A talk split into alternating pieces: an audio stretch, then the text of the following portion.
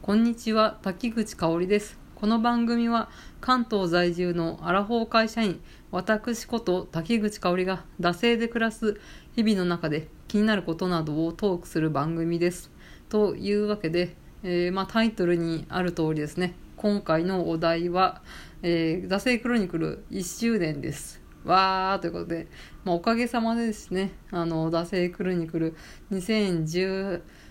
年の9月16日にスタートしまして、で、えー1周年、1年を迎えることができました。えーまあ、これもね、一重にね、聞いていただいてるリスナーさんのおかげかなっていうところと、まあ、あとはね、えーちゃんとやってる 自分のおかげかなというね、え感じですけれど、まあ、そういうわけで1周年が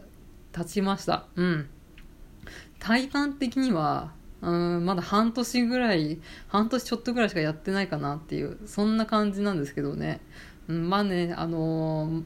10分ぐらいしか毎回ね、基本的には配信していないので、そんなにね、なんか長々とやってるイメージはないんですけれど、まあ気がつけば、まあ1年経過いたしました。はい。えーまあそういうわけでですね、ちょうど1年経ちましたので、まあちょっとこのね、え1年一人喋りやってきて、この一人喋りの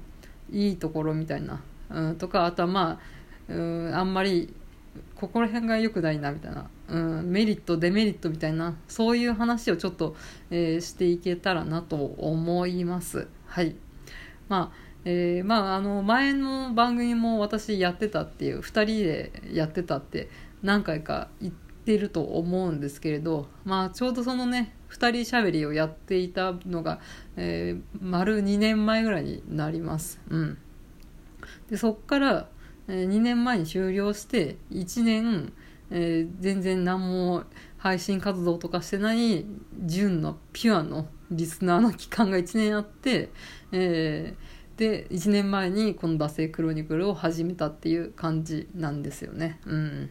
だからまあこうラジオ活動みたいなのはトータルで、まあ、7年以上やってるっていう、ね、年数だけね言えばねすごいなんかベテラン感があるんですけれど まあね本当に一人喋りも最初あの二人喋りというか複数人で最初の番組やってたんですけどその頃も私全然喋らなくて他のね、えー人が喋ってるみたいなそういうところからねなんと一人喋りをするまでに成長したみたいな、うん、感じなんですけれど、うん、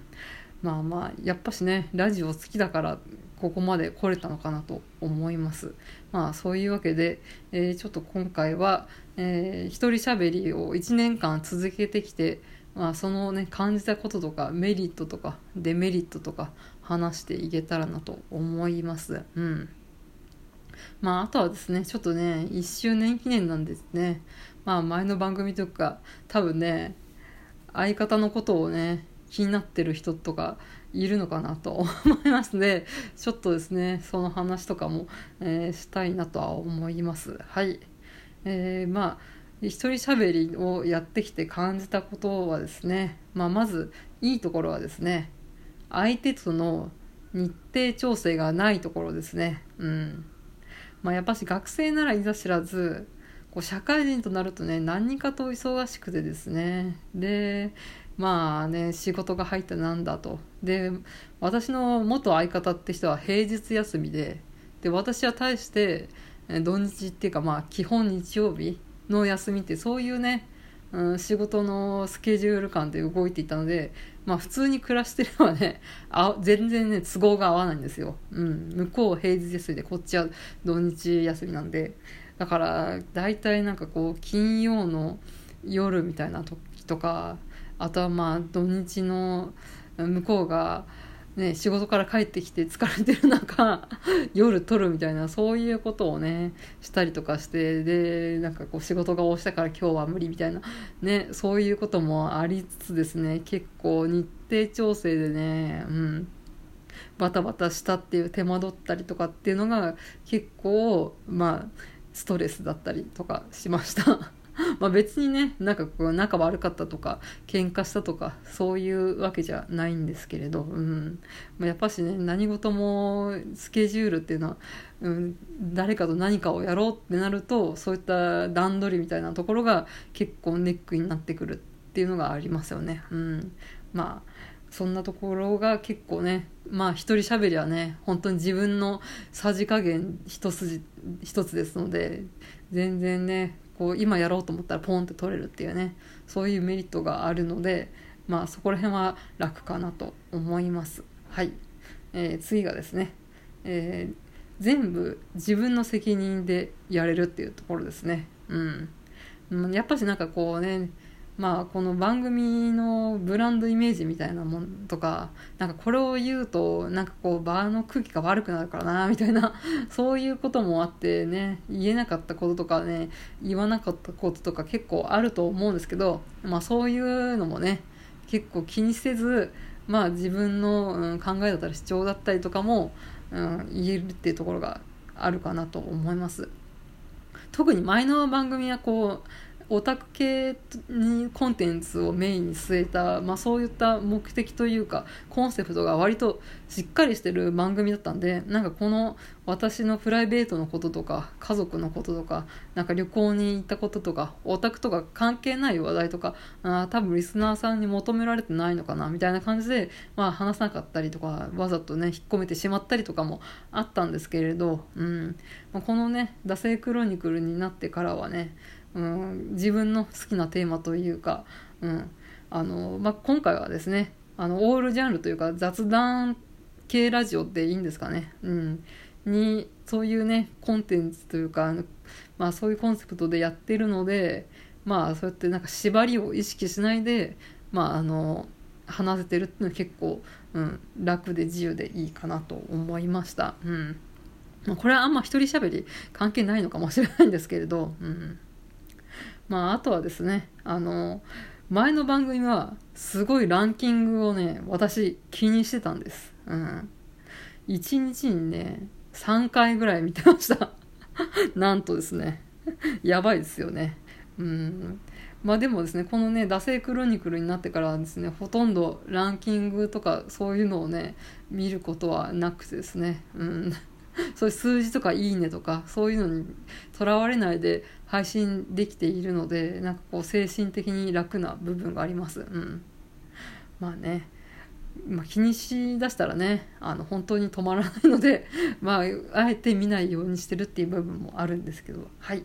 まあそういうわけですね。まあこんなところがメリットっていうか1年間やってきて感じたところなのかなと思います。えー、最後にですね、まあ、デメリットというかを話すと、まあ、あの一人喋りなので、まあ、私の番組だけかもしれないんですけど一応台本みたいなのをちょっと軽く用意してうん喋っているのでなんかそこから脱線することってあんまりないんですよね、まあ、予定調和の世界みたいな感じで、まあ、だからですねあの2人喋りとか3人喋りだとやっぱしこう予想外の話題になったりとか、まあ、他のねやっぱ違う人と喋ってるわけですからあこういう意見もあるんだああいう意見もあるんだみたいなそういう意見は、ま、出ませんっていうのが そういう広がりがないっていうところが、まあ、デメリットというか、うんまあ、そういうね予想外の展開に広がらないっていうのが、まあ、面白みに欠けるみたいなところがあるのかなと思いました。まあそんな感じで一人おしゃべりの、うん、そういうデメリットメリットみたいなのをちょっと話してきたわけなんですけれど、うん、まあそういうわけでしてね、まあ、惰性クロニクル、えー、1年やってきましてですね、まあ、ちょっとですねこの番組なんで始めたかっていうのもちょっと話すとですね、まあ、これねあの相方がですね、まあ、これインターネットというかあのツイッター上でも自分で報告してたんでまあ言っても多分差し支えないのかなと思うんですけどちょうど1年前の夏にですねあの相方が出産をしましてですね、まあ、もちろんですね私も、まあ、この妊娠中の時から、えー、話は聞いていたんですけれど、まあ、ちょっとですね、うん、相方がですね新しいステージに行くということで、まあ、私も何かちょっと、うん、始めてみようかなと思ってて、えー、ちょっとですねこの番組の方をですね最初当初ね8月夏のスタートと思ったんですけどまあ伸びに伸びてまあね秋になってしまったんですけれどまあそう言ってまあ、誰かがこう新しいことに、まあ、挑戦というか、まあ、ちょっと環境が変わるっていうので自分もちょっとね環境を変えてみようと思ってちょっと始めてみた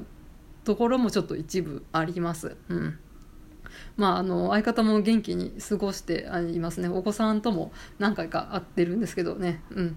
まあ、とりあえず今のところね、えー、怖がられてないで、えー、子供さんとはねあの接しているので、まあ、これからねあオタク教育をね施していこうかなというところで、まあそのね、元相方との付き合い方もちょっとずつね変わっていってるのかなと思います。うん。まあ、大変そうですけどね、まあえー、私にできることはね本当に、えーアニメいいアニメがあるよって紹介することぐらいしかね、えー、できないんですけれど、まあ、そうやってね友達関係とかも結構変わってきている中で、まあ、自分もまた新しい何かを始めようと思ってこの番組を始めたところもありますけど、まあ、そんなにねあの気負わずゆっくりマイペースにやっていこうっていうそういったねコンセプトでやっておりますのでうんまあちょっとダラダラとねお付き合いいただければと思います。はい、えー、ではですね締めていきたいと思います。えー、あとツイッターのねハッシュタグとかも、うん、見ております。あのこの番組内で返信するってことはないんですけれど、えー、私の方があのリプライの方で、えー、コメントを返したりですね。あとはマシュマロの方もねありがとうございます。ちょうどねマシュマロの返信をね返し終わるとちょうどね新しいマシュマロが来るみたいな なんかこう見計らったようにいただけるのでなんかこうネタにはこまらないみたいな感じで、えー、ありがたくね答えさせていただいておりますしあと励みにもなっております。まあそんなわけで随時募集しておりますのでえー、よろしくお願いいたします。